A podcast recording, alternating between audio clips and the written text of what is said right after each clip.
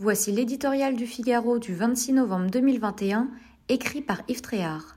Son titre La triple trahison.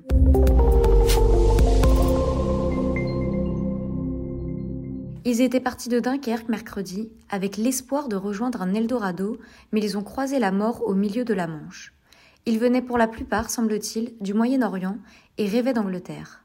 Avant eux, d'autres clandestins ont connu le même sort, sur les mêmes eaux, ou en tentant de traverser la Méditerranée en provenance d'Afrique. Ici ou là, le scénario tragique se répète depuis des années. Et à chaque fois, d'identiques indignations, accusations et interrogations alimentent la polémique. Certes, aucune solution magique n'arrêtera ce drame migratoire, mais celui-ci n'est pas non plus une fatalité. Des responsabilités existent qui ne sont pas assumées. S'exprimant en connaissance de cause, le cardinal guinéen Robert Sarra vient de dénoncer avec raison une triple trahison.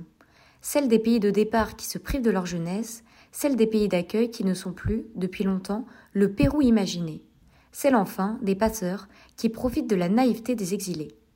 Là sont effectivement les trois racines du mal. Au lieu de s'y attaquer, les faiseurs de l'humanitaire et les gardiens de la gauche morale préfèrent détourner le regard. Leur indécence n'a d'égal que leur imposture.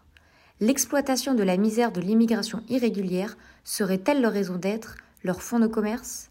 Charité bien ordonnée, dit le proverbe, commence par soi-même.